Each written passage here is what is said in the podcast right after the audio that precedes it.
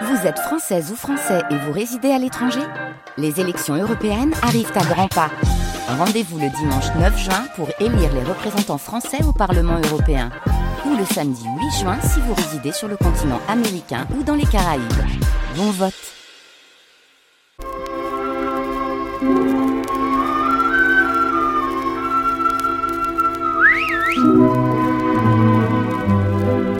Je vais vous raconter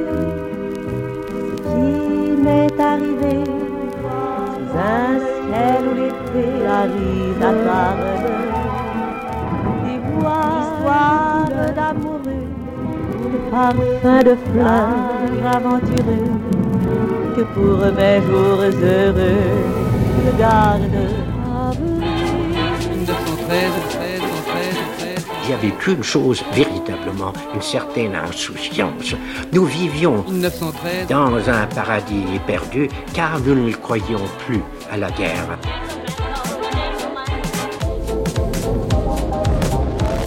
L'été 1913. Mathieu Garrigou-Lagrange, Manouchak Fachaï.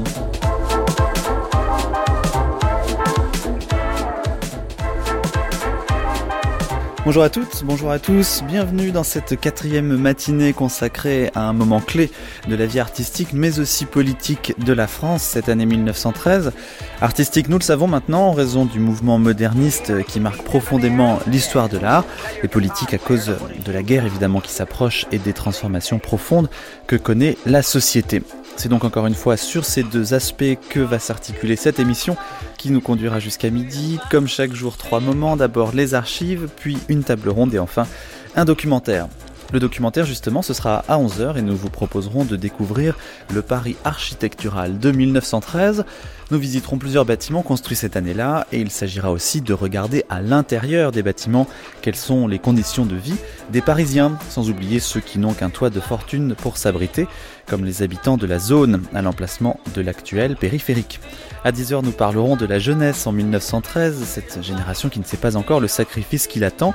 Nous poserons notamment la question de savoir si ces jeunes ont, d'une manière ou d'une autre, consenti à la guerre. Et pour l'heure, c'est le moment de parler art plastique, une discipline qui connaît à ce moment-là des bouleversements sans précédent avec l'émergence de l'art abstrait.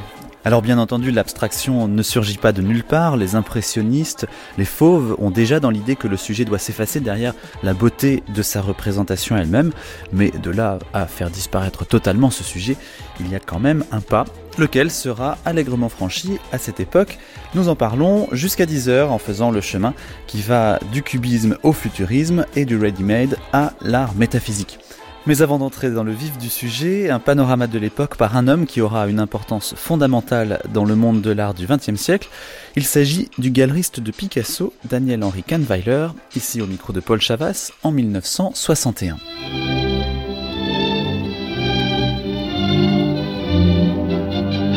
Mais comment vivait-on alors à Paris?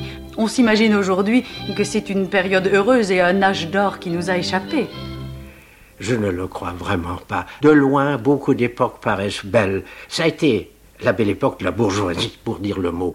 Ce que je crois, on peut dire, pour cette époque, c'est qu'elle a été favorable aux recherches des arts et des lettres. Car enfin, il y avait une chose véritablement, une certaine insouciance. Mais au fond, euh, cette période, ce début de siècle, euh, semble être caractérisée par une très grande liberté et par une aspiration à une liberté plus grande encore. Une liberté, et certainement, pour les possédants. Mais enfin, je crois que cette époque était très dure aux pauvres et que ceux qui étaient libres, en effet, c'était les riches. À côté de cela, évidemment, il y a eu le mouvement anarchiste, qui était lui alors une aspiration vers une vraie liberté. La génération d'avant 1900, les peintres comme Signac, des, des écrivains comme Fénéon, eux, avaient été anarchistes. Ils avaient été les accusés du célèbre procès des 30, par exemple. Il y a là une aspiration certainement très intéressante vers la liberté.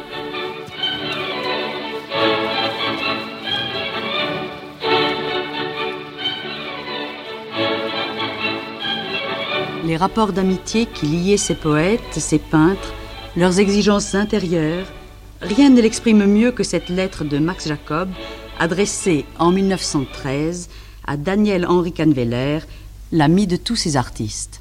Mon cher ami, je suis en correspondance affectueuse avec M. Picasso, bien qu'il n'ait pas pensé à me donner sa nouvelle adresse depuis qu'il a quitté Sorgue. Je ne tarderai pas à quitter Quimper, inquiet d'être sans nouvelles de Fasquelle, mon hypothétique ou impossible éditeur. Je n'ai pas la moindre anecdote à te conter, sinon que le maire de Quimper a démissionné, et que tout se passe comme dans mon inutile roman. Je dis inutile parce que celui-là non plus ne paraîtra pas. Il fait froid, il va pleuvoir. Je ne sais pourquoi je ne crois pas M. Picasso heureux. Quant à moi, la lecture des discours parlementaires de Byron et des pensées de Nicole ne suffit pas à embellir ma vie. Il va falloir que je me remette à la poésie. Ah, l'azur, l'azur.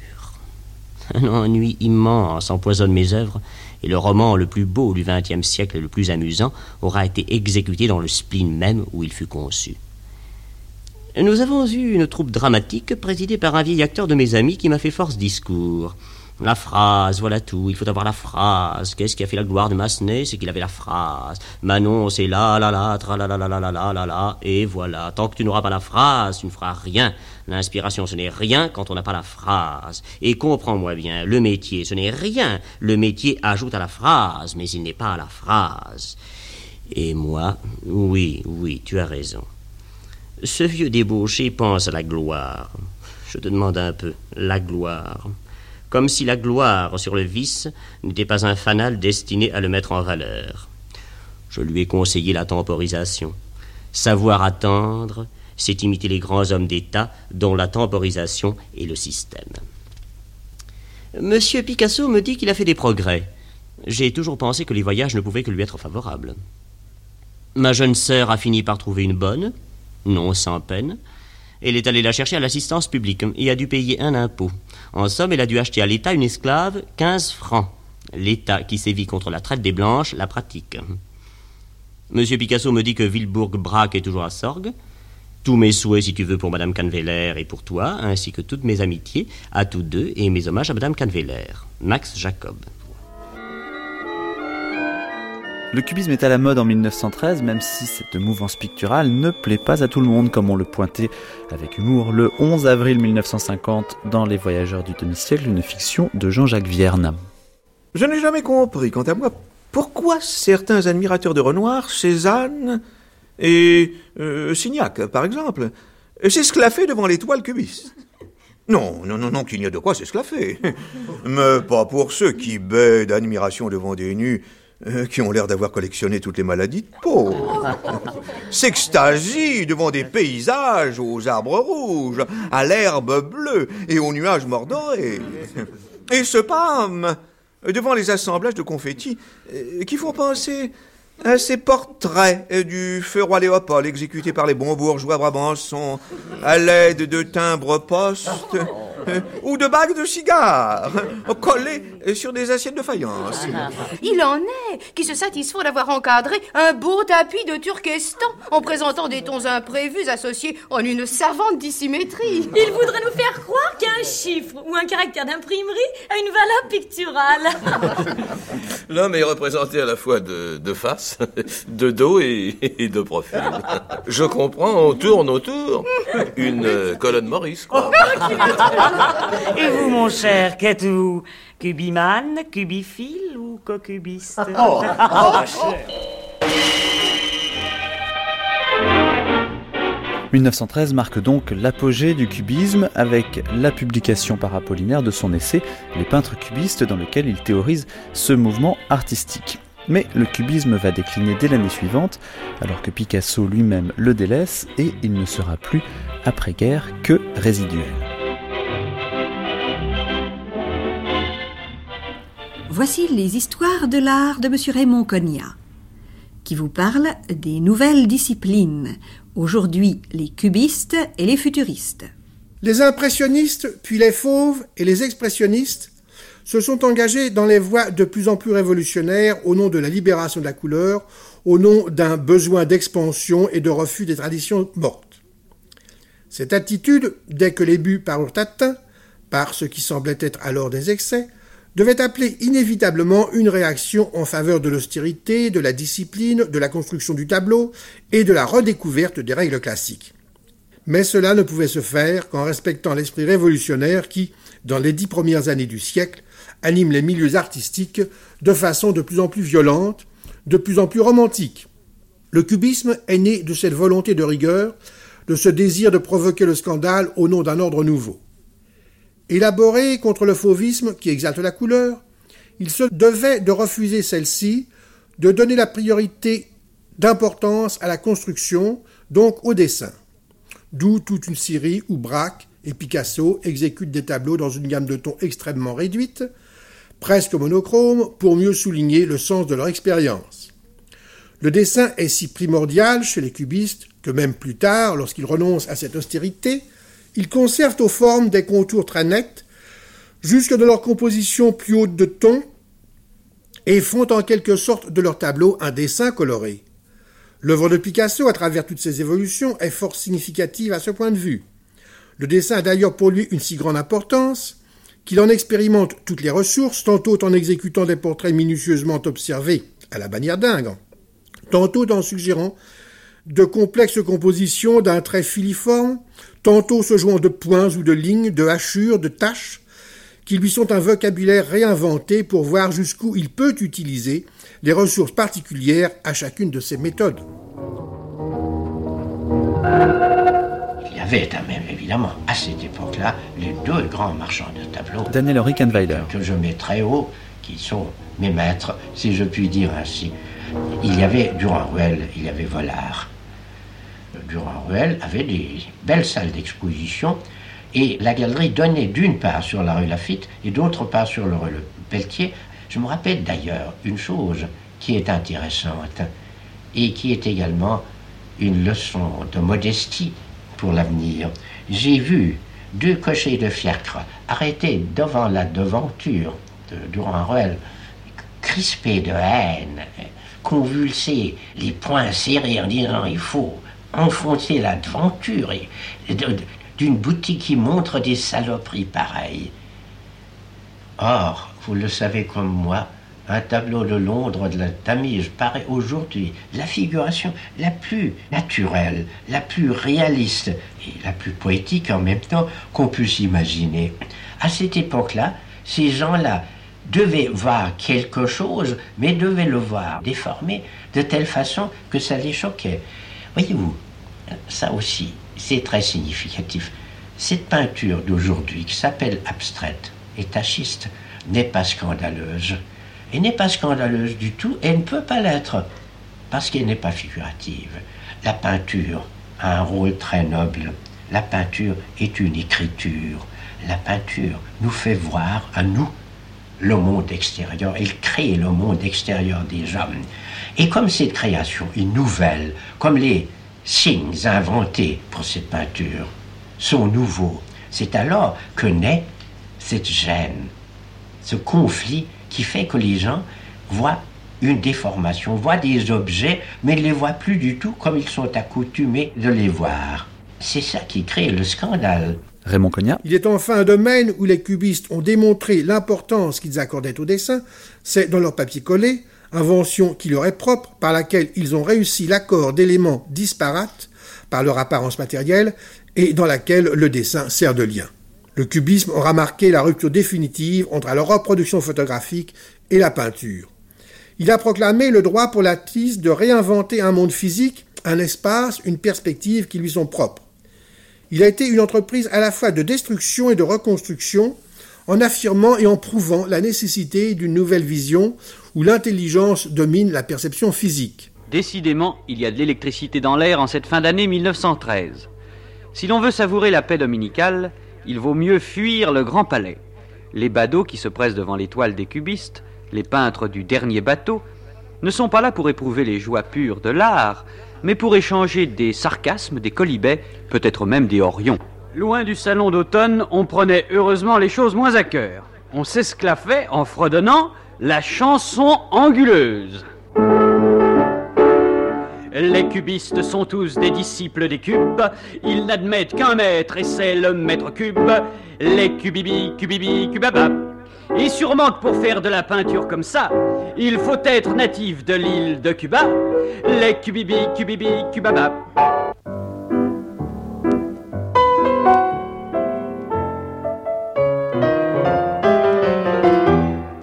Nous savons qu'en 1913 commence la période synthétique du cubisme. Pourquoi a-t-elle eu lieu? Est-ce qu'il faut penser que le cubisme analytique n'avait pas résolu tous les problèmes que se posaient les peintres? J'en suis convaincu. Le cubisme analytique voulait, comme le dit le nom, assez justement donner une analyse des objets figurés. Il le faisait au moyen de vues multiples de ces objets qui étaient montrés d'en haut, d'en bas, de, face, de côté. Enfin, il y avait plusieurs représentations du même objet dans la toile. D'une part, cette représentation multiple ne permettait pas encore l'introduction de la couleur. D'autre part, elle était bien difficile à lire. Et il faut bien se dire que les cubistes n'ont jamais cherché l'obscurité, très au contraire. Et le fait que ces peintures soient difficiles à lire leur paraissait un défaut. C'est pourquoi on a abouti à ce que maintenant on appelle le cubisme synthétique, c'est-à-dire au lieu d'essayer de donner ces vues multiples du même objet, on essayait maintenant de trouver un signe qui figure cet objet sans l'imiter, mais le signifiant néanmoins pour le spectateur. Donc il y avait une certaine fidélité à un sujet donné dans chaque tableau. Mais absolument, il y avait même la fidélité la plus forte, une sévérité même à signifier cet objet. On pensait le signifier de cette façon-là, mieux que par une représentation imitative, photographique comme nous dirions, n'est-ce pas? Le cubisme aura marqué la rupture définitive entre la reproduction photographique et la peinture. Ce faisant, il a déclenché tous les mouvements qui depuis ce temps ont bouleversé les notions artistiques. La première manifestation vint d'Italie en 1911, provoquée par les artistes qui tentèrent de représenter ou de suggérer les éléments essentiels des nouvelles conditions de vie. L'étiquette qu'ils adoptèrent de futuristes prouve bien leur intention de tourner le dos au passé et d'essayer de préparer l'avenir.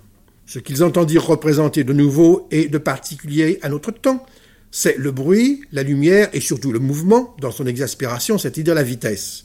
Parti du droit acquis par le cubisme de reconstruire la forme, il s'opposait à lui dans la mesure où cette construction, qui se veut statique chez les cubistes, doit au contraire, chez les futuristes, aboutir à un état dynamique.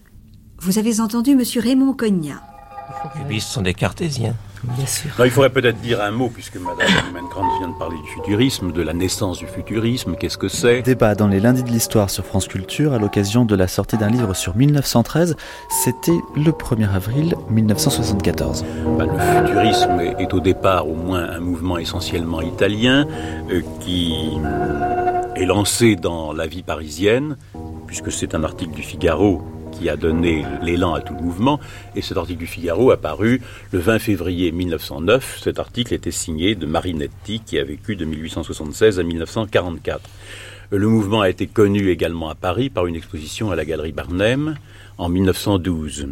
Alors, quelles sont les grandes œuvres du futurisme Et dans le volume dont nous nous rendons compte, quels sont les textes qui se rattachent au futurisme? Alors, euh, l'histoire du futurisme est une longue histoire. Euh, Marinetti, qui en est l'instigateur, euh, a voulu qu'il concerne d'abord la situation italienne, mais il faut tenir compte du fait que Marinetti a vécu à Paris de longues années, il y a fait ses études secondaires et ses études supérieures, et il collaborait dès la fin du XIXe siècle à un nombre très très élevé de petites revues d'avant-garde. Oui, il faut dire que en Italie, ce que nous relevions tout à l'heure, c'est-à-dire la présence de l'académisme, du modèle, du sujet, c'était beaucoup plus envahissant que ça ne l'était dans la France. peinture française. Alors Marinetti a eu justement a eu la volonté de remuer ses compatriotes et en même temps qu'il publiait de nombreux poèmes dans les revues françaises, il donnait des conférences euh, en Italie sur la poésie française et euh, petit à petit, il eut l'idée de créer un nouveau mouvement. Euh, je crois pour damer le pion aux Français qui ne s'arrêtaient pas de créer des mouvements poétiques. Et le futurisme, au départ, est un mouvement essentiellement poétique.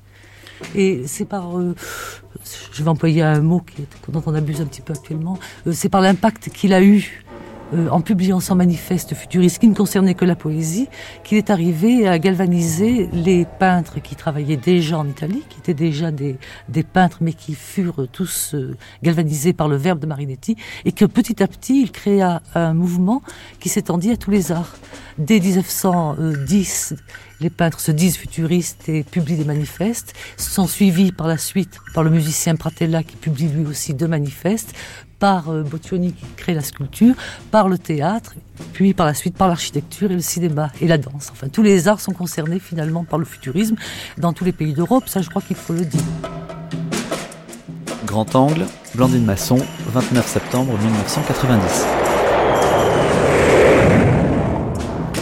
Le futuriste Marinetti élevait la vitesse au rang d'une déesse à cause de ses aspects agressifs et guerriers, préférant toujours le nouveau à l'ancien et voulant lui aussi, mais pour d'autres raisons, faire table rase du passé. Il a fait du futurisme une idéologie et même un parti politique allié à Mussolini. Alain Bonfant. Le futurisme se définit contre, fondamentalement contre l'Italie de 1909. Une Italie qui est un pays musée. Euh, un pays musée fait de villes musées dans lesquelles il y a des musées, etc. Comme un musée gigogne en quelque manière. Et Marinetti dira d'ailleurs musée cimetière en jetant cet anathème. Donc l'idéal futuriste est un idéal qui se fonde, et, la vitesse en est l'instrument, quels que soient les, termes euh, qu'elle va se donner, que ce soit l'émeute, la violence, la guerre, l'automobile, etc. Enfin, tout ce qui peut prolonger cette espèce d'homme prométhéen que, Marinetti rêve. Enfin, euh, il y a quand même cette phrase terrible de Marinetti, la guerre, la seule hygiène du monde. Enfin, c'est quand même une chose euh, insensée. Cette pensée qui naît dans cette Italie contre elle, contre la peinture, va trouver en peinture, bien sûr, ces images. Et ces images en peinture, à mon sens, euh, ne peuvent pas suivre. Je le dis sans, jouer trop sur les mots, mais il est vrai que quand euh, Bala peint son vol d'hirondelle ou ça, son, petit chien qui court, il ne fait que euh, reprendre littéralement reprendre, quasiment décalquer euh, ce que Marais fait en photographie. C'est-à-dire qu'il y a une simple transposition en peinture de quelque chose qui se produit dans un art ailleurs et qui, euh, en photographie, a entièrement son fondement et sa fonction, et qui en peinture n'est qu'une reproduction. Mais le futurisme est, essentiellement un mouvement idéologique. Le futurisme en tant que, mouvement esthétique est une sorte, là je vais peut-être faire bondir les spécialistes du futurisme, mais me semble à moi être une sorte de décalque d'une idéologie. Ces peintures qui se veulent être des peintures de vitesse et de mouvement vont en fait figer à l'intérieur d'un espace scénographique qui ne se prête pas fondamentalement à cette idée de vitesse et d'accélération, cette idée d'accélération et de vitesse. C'est-à-dire qu'il y a une antinomie fondamentale entre l'espace euh, du tableau, l'espace hérité, et euh, le cube scénographique qui est l'espace de la mise en scène traditionnelle de l'action de l'homme, avec l'idéal futuriste. Ce qui fait que les tableaux futuristes sont, enfin pour en parler généralement, des tableaux étranges. C'est euh, ce rapport de contradiction la manière, si vous voulez, dont quelque chose ne peut pas entrer dans un espace et ne peut pas en même temps le fissurer, le briser totalement.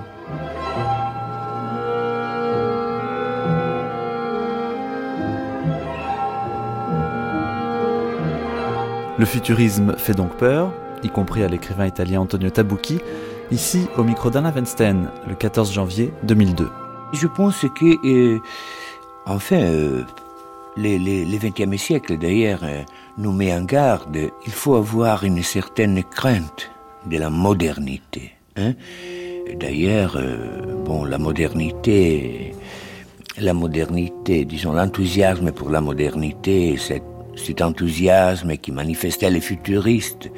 Euh, là, il y a encore des Italiens dans la mêlée, surtout Marinetti, qui à un moment donné, sur les Figaro, il ouvre le siècle de la modernité et il fait les, manifestes de la modernité avec le manifeste futuriste sous le Figaro en 1909 euh, à Paris.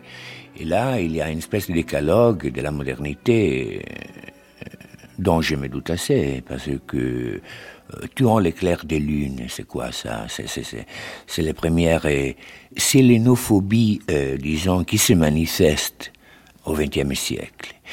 Et là, vous voyez alors les paradoxes de l'ombre et de la lumière.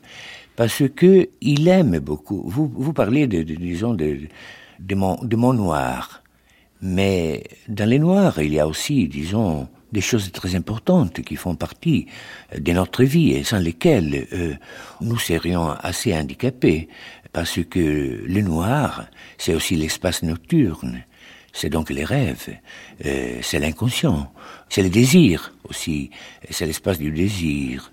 Euh, voilà, quand Marinetti dit tuant l'éclair de lune, il veut éliminer complètement, disons, l'aspect qui ne lui convient pas de l'homme. Il veut la, la pleine lumière, il est vraiment fascisant dans, dans, dans, sa déclaration. La cara al sol, vous vous rappelez l'hymne franquiste. Oh, aussi, si vous voulez, soleil et acier de Mishima. Donc c'est la virilité, c'est l'exposition au soleil. Disons, c'est la gymnastique, c'est quelque chose de panique, mais entendu à la manière du fascisme qui récupère euh, des anciennes mythes pour euh, toute, toute cette, disons, sur, sur, structure mythologique dont les nazismes et les fascismes se, se préparent pour son idéologie. Tandis qu'il y a des autres avant-gardes qui sont assez intéressés à l'aspect nocturne hmm. euh, de l'âme humaine. Je me réfère euh, euh, notamment aux surréalistes qui ont exploré vraiment, disons, l'inconscient et qui ont été attirés par tous ces côtés, disons, qu'on ne peut pas effacer de l'homme.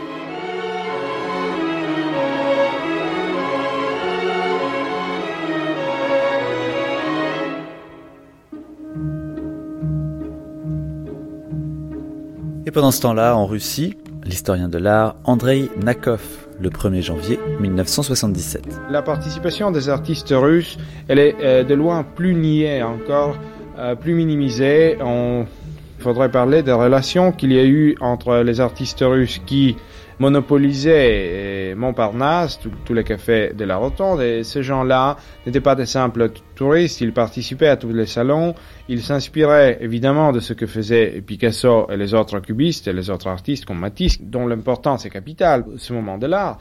Mais en même temps, ayant rassemblé cette expérience, ils euh, allaient plus loin avec leur façon critique, euh, avec leurs expériences personnelles, nationales, essayaient de euh, s'engager dans des chemins tout à fait nouveaux. On oublie qu'à Paris, euh, il y avait certaines folies euh, au début des années 10, ce qui étaient les ballets russes de Diaghilev.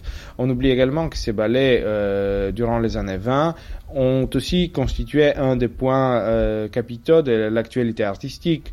On oublie que euh, Picasso était peut-être euh, non moins connu à Moscou qu'à Paris, puisque un des meilleurs collectionneurs de Picasso était Shchukin, un homme qui a ouvert sa collection euh, quasiment au public, puisqu'on l'a visité très facilement, et tous les peintres l'ont visité en 1914 déjà. Cette collection qui, par la suite, est devenue un des fonds de la collection nationale de l'Ermitage. Il y a un catalogue de cette collection qui était réalisé en 1913 déjà, Shchukin euh, était très influencé par, euh, par euh,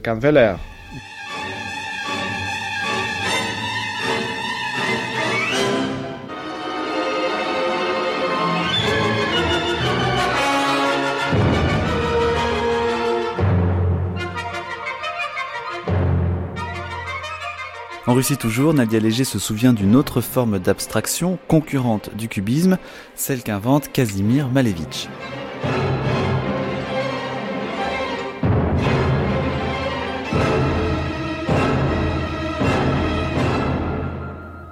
J'avais chance euh, d'être élève d'école qui s'appelle Vyshy Khudожественная государственная мастерская à Smolensk. C'est une très grande école de la peinture où je passais les examens, et professeur Strzeminski et Malevich.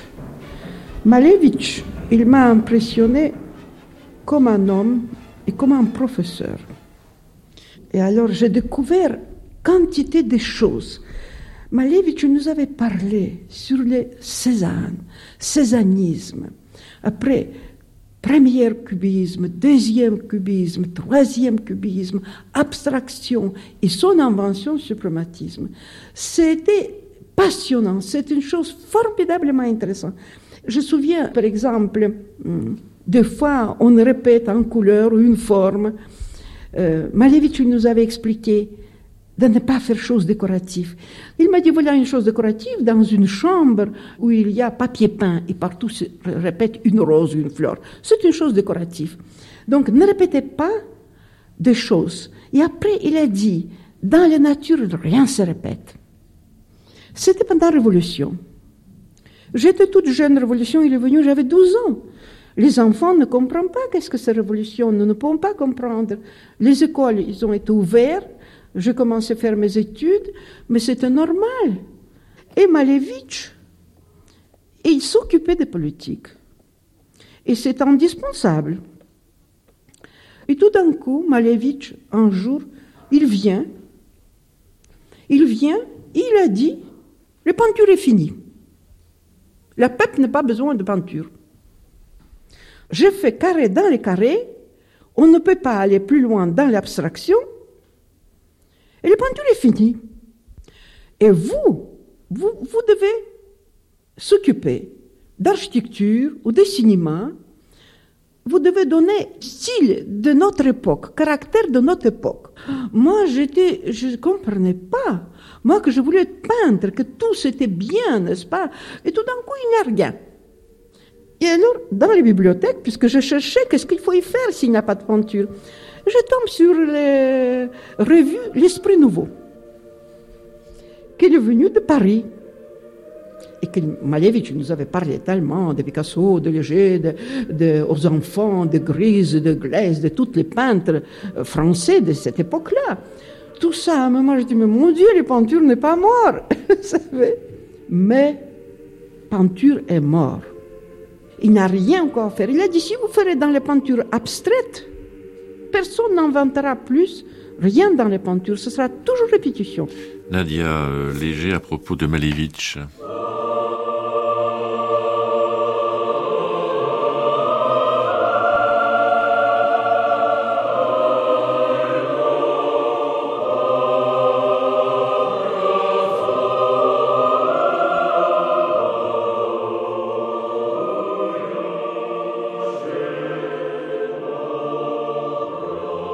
Cubisme et futurisme restent donc des courants figuratifs, même si la représentation de la perspective a été modifiée avec le cubisme et qu'on ne reconnaît souvent plus, en 1913, le sujet des tableaux cubistes. Mais cette année-là, Duchamp va encore plus loin que le groupe des cubistes, il invente une nouvelle conception de l'art en exposant une roue de bicyclette fixée par sa fourche dans un tabouret en bois. C'est le premier ready-made. Mais dans, cette, cette, exposition de vos peintures, on voit une évolution extrêmement importante et très nette depuis le début et le moment où vous avez tout de même été marqué par les fauves, par un peu l'expressionnisme, par ce qui se faisait à ce moment-là, jusqu'à ce que euh, vous deveniez vous-même avec, en somme, euh, peut-on dire, les études qui sont là pour le nu descendant l'escalier, qui exposé à l'Armory Show en 1913 a remporté un succès extraordinaire. La, la, première partie de mes recherches en peinture sont tout à fait influencées par les écoles successives. J'étais assez jeune pour me permettre d'être influencé sans que ça soit très... Je pense bien, puisque je me permets de préciser que la première d'étoile qui est là, vous l'avez peinte, vous aviez 15 ans. C'est ça, en 1902, un petit paysage, qui n'était même pas impressionniste, et même pas trop impressionniste, pas assez. En tout cas, après, après le nu descendant l'escalier, qui a été en effet un succès, mais ce n'était pas un succès dans le sens réel, c'était, c'était plutôt scandaleux. Je crois que les, les gens ont été plus gênés par le titre que par le, la forme. La forme, le tableau lui-même. on ne fait pas un nu qui descend l'escalier, ou du moins à ce moment-là, ça ne se faisait pas. Je crois que c'est ça qui a surtout intéressé les, les gens scandalisés. Après le nu descend l'escalier, j'ai complètement abandonné l'idée du mouvement. Dans, je, je n'ai plus fait de tableau dans ce sens-là. J'ai déjà pensé à autre chose. J'ai eu aussi un petit accro qui m'a aussi peut-être décidé à changer, ou du moins à chercher à changer. C'est qu'à l'exposition des indépendants de 1912, en février, où j'ai envoyé ce nu pour l'exposer, j'étais donc dans une salle, la salle des cubistes, et avant l'ouverture des indépendants, le, mes deux frères sont arrivés chez moi et m'ont dit écoute, euh, nous avons vu un tel, un tel et un tel, je ne veux pas le nommer ici. Albert Glaise en particulier, je crois. Par exemple, oui. Et on a décidé que vraiment ce tableau n'était pas cubiste au sens, au sens théorique du mot, comme nous l'avons exprimé dans un livre bien connu du cubisme. Alors, au lieu de discuter des choses comme ça, mon caractère n'était pas dans ce sens-là. J'ai simplement été aux indépendants, la veille de l'ouverture, j'ai pris mon tableau et je suis parti, je suis rentré chez moi. Ça n'a pas été plus loin que ça, mais il, en est dû, il a dû en rester quelque chose en moi qui m'a fait changer de, complètement de direction. Et c'est là où la direction peut-être a dû euh, commencer.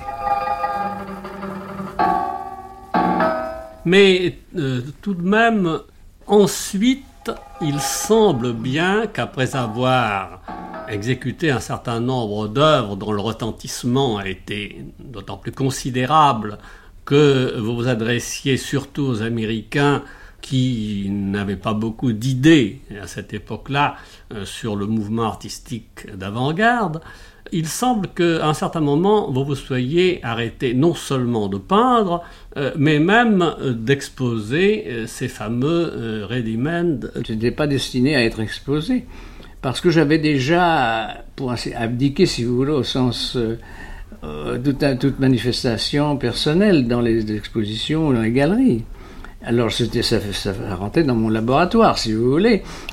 J'aimerais, Marcel Duchamp, vous poser encore une autre question, assez délicate.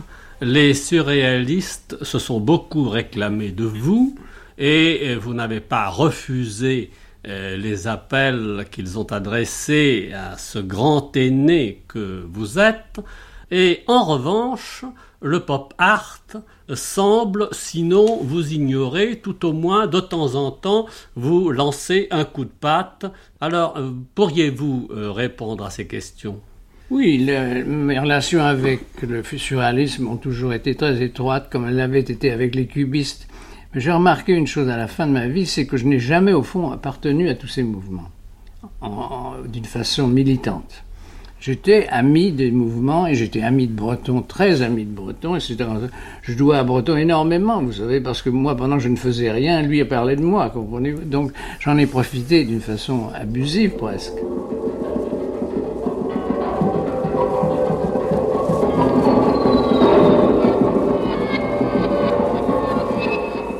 De cette année hors norme qui pose tant de jalons pour l'avenir, l'artiste nouveau-réaliste Pierre Restani est l'un des héritiers. Il dessine ici un panorama du siècle à partir de cette date, au micro de Jean Dève, le 15 septembre 2000 sur France Culture.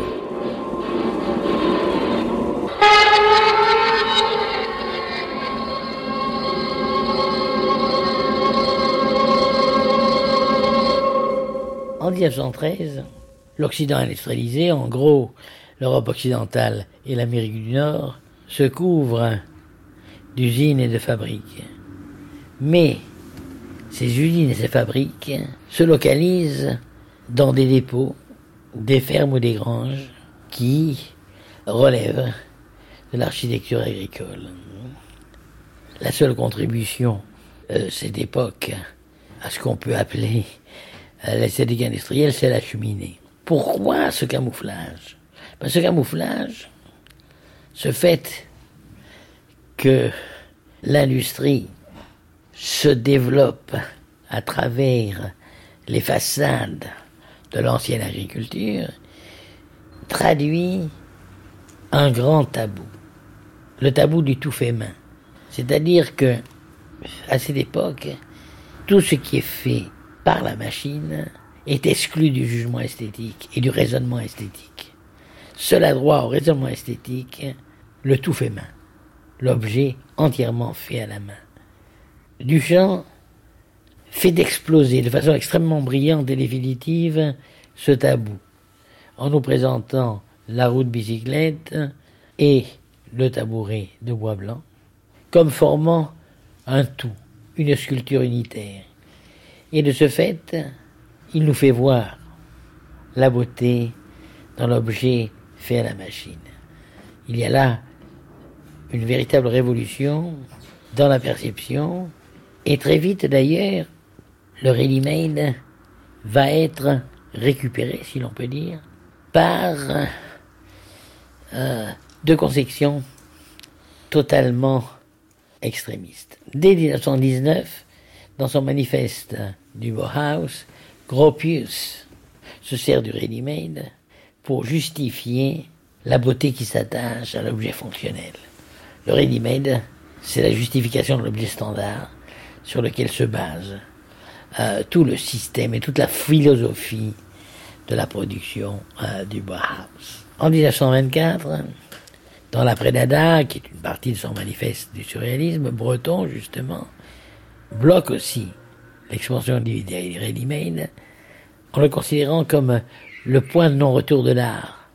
Au-delà du ready-made, il n'y a plus d'art possible. Ces deux obstacles vont freiner la diffusion du message sans tout de même l'effacer. Il faudra attendre une quarantaine d'années avec Rauschenberg et la Combine Paintings, avec les nouveaux réalistes et euh, leur stratégie d'appropriation directe de l'objet industriel pour que s'assume à plein régime la grande idée du champ du ready-made, c'est-à-dire le passage du domaine de l'inerte de la production industrielle à celui de la vie dans l'art, c'est-à-dire baptême artistique de l'objet.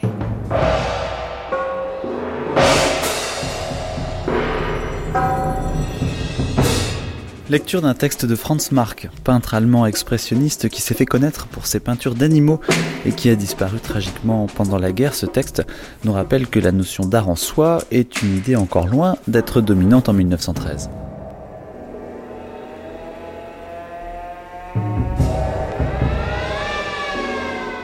Ce que nous entendons par art abstrait. Ce qui existe aujourd'hui en fait d'art abstrait, ce n'est pas grand-chose ce n'est encore que bribes et balbutiements.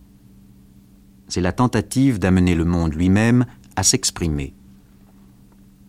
Au lieu de faire parler notre âme excitée par sa vision du monde. Le grec, l'artiste gothique ou l'artiste de la Renaissance représentaient dans leur art le monde tel qu'ils le voyaient, tel qu'ils le sentaient, tel qu'ils le voulaient. L'homme du passé cherchait avant tout à se féconder à travers l'art, il a atteint le but qu'il s'était fixé. L'art est métaphysique, sera métaphysique. Ce n'est qu'aujourd'hui qu'il peut l'être. L'art se libérera des fins humaines, du vouloir de l'homme. Nous ne peindrons plus la forêt ou le cheval comme nous les aimons ou comme ils nous apparaissent, mais tels qu'ils sont dans la réalité, tels que la forêt ou le cheval s'appréhendent eux-mêmes leur être absolu qui vit derrière l'apparence, la seule chose que nous voyons. Nous réussirons dans la mesure où nous réussissons à surmonter dans la création artistique la logique traditionnelle, millénaire. Toute activité artistique est alogique. Il y a des formes artistiques abstraites, ce qui est indémontrable par le savoir humain. Il y en a eu de tout temps, mais elles furent toujours brouillées par le savoir humain, par le vouloir humain. La croyance en l'art en soi manquait. Nous voulons l'instaurer. Elle vit de l'autre côté.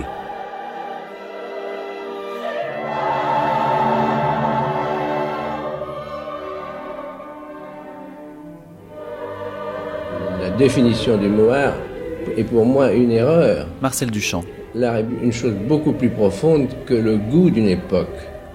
Et l'art d'une époque n'est pas le goût de cette époque. C'est très difficile à expliquer parce que les gens ne pensent pas qu'on puisse faire autre chose que par goût. On vit par son goût, on choisit son chapeau, on choisit son tableau. Le mot art d'ailleurs, étymologiquement, veut dire faire, simplement faire. Faire avec, si vous voulez, et presque faire avec les mains. Donc, art, c'est tout ce qui est fait avec la main. et généralement par un individu. Ce qui donc rend la chose bien différente de ce qu'on appelle le goût et l'acquiescement de toute une époque envers certains tableaux, certaines choses, n'est-ce pas? Et ça gêne énormément parce que le goût est une source de plaisir. Et l'art n'est pas une source de plaisir.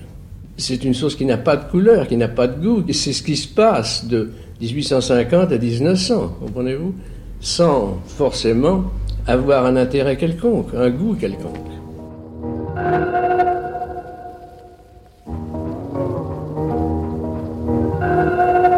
L'autre phase de l'art, initiée par Duchamp, s'est développée et s'est développée d'une façon à la fois formelle et d'une façon aussi existentielle. C'est-à-dire que le statut d'auto-expressivité de l'objet a débouché aussi sur son autonomie existentielle. C'est-à-dire que finalement l'art est devenu, comme le voulait John Cage après Duchamp, l'art est devenu véritablement l'apanage de toutes les situations existentielles de la société. Chaque situation existentielle de notre société a droit à sa forme d'art. C'est ce que euh, John Cage, dans son livre La Theory of Inclusion, qui date de 1952, a traduit par des aphorismes, des aphorismes faussement interrogatifs, parce que John Cage avait la réponse. Un de ces aphorismes est très significatif. Il dit Is it a truck passing by music Est-ce qu'il existe une musique du camion qui passe? Ça voulait dire qu'en effet, toute la gamme immense des situations existentielles de notre société avait droit à sa forme d'art. Et donc, euh, cette généralisation de l'art euh, s'est accompagnée, si l'on peut dire, d'une sorte de vocation nouvelle de l'art, qui est celle de devenir le vecteur humaniste de la communication. Et c'est comme ça qu'à travers toutes les formes successives de l'art, du body art à l'art conceptuel, et maintenant à l'esthétique relationnelle, ou bien à l'esthétique de la communication, euh, l'art assume euh, ce rôle capital dans l'information et la communication globale. L'art qui ne communique pas, ce n'est plus de l'art. L'art communique et communique de façon spontanée, directe et universelle, ce qui correspond très bien à la structure des réseaux de l'Internet, parce qu'il est l'émanation de la vie, de la vie qui reste toujours, comme le disait Yves Klein, l'art absolu.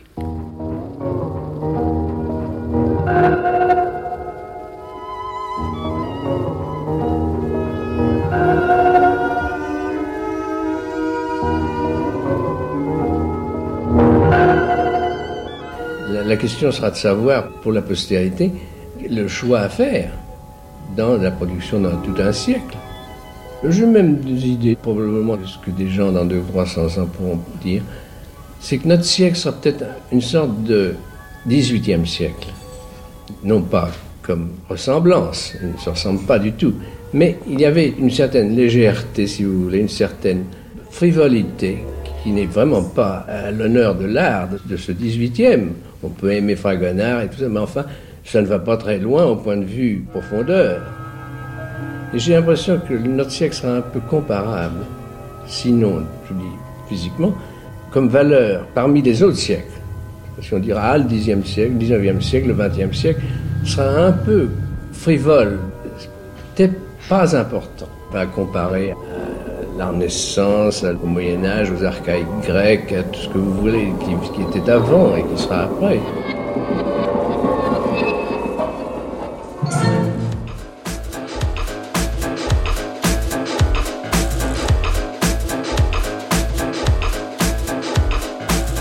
Voilà pour cette séquence d'archives de notre grande traversée 1913. N'oubliez pas que vous pouvez podcaster cette émission, de même que toutes les composantes de notre série d'été.